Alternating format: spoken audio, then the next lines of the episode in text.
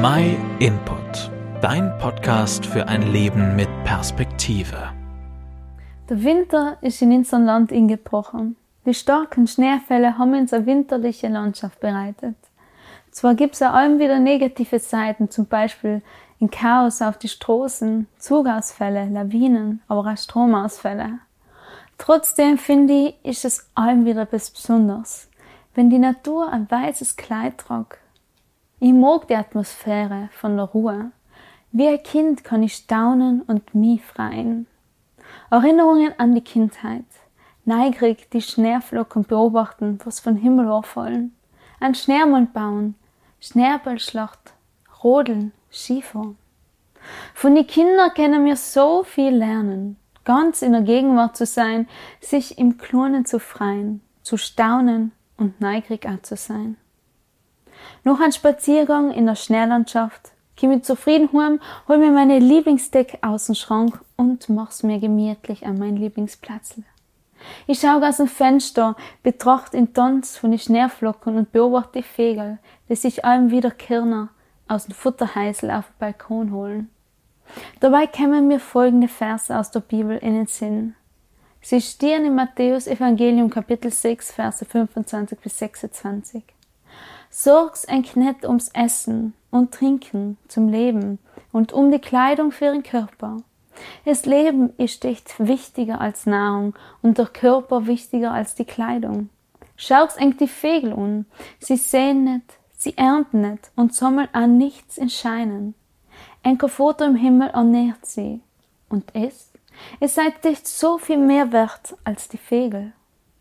Wie kostbar und wertvoll sind mir dicht für Gott.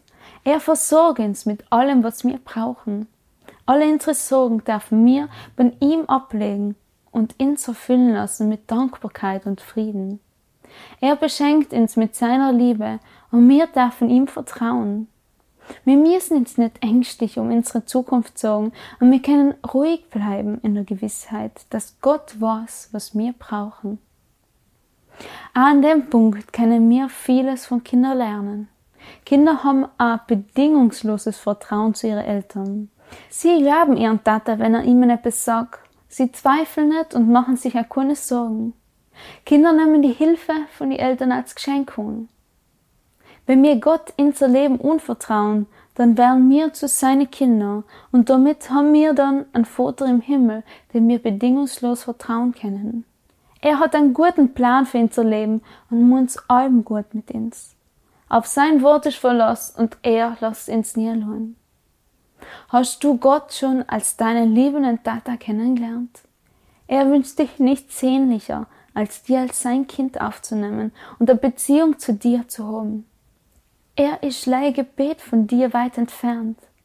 Öffne ihm dich dein Herz und lud ihn ein, in dein Leben zu kommen. Ich wünsche dir das kindliche Vertrauen zu Gott, der es gut mit dir meint und der in Sorge und Unsicherheit dein Halt ist. Im Johannesevangelium steht folgende Zusage. Aber in alle, die ihn aufgenommen und an seinen Namen geglaubt haben, hat er es Recht gegeben, Kinder Gottes zu werden. In der Bibel kannst du nachlesen, wie man ein Kind Gottes werden kann. Im Grunde ist die Bibel ein Liebesbrief an dich. Wenn du keine Bibel hast, dann schick mir dir gern eine gratis zu. Schreib uns einfach eine E-Mail an info at myinput.it und wenn dir der Impuls gefallen hat, dann teile mit deinen Freunden.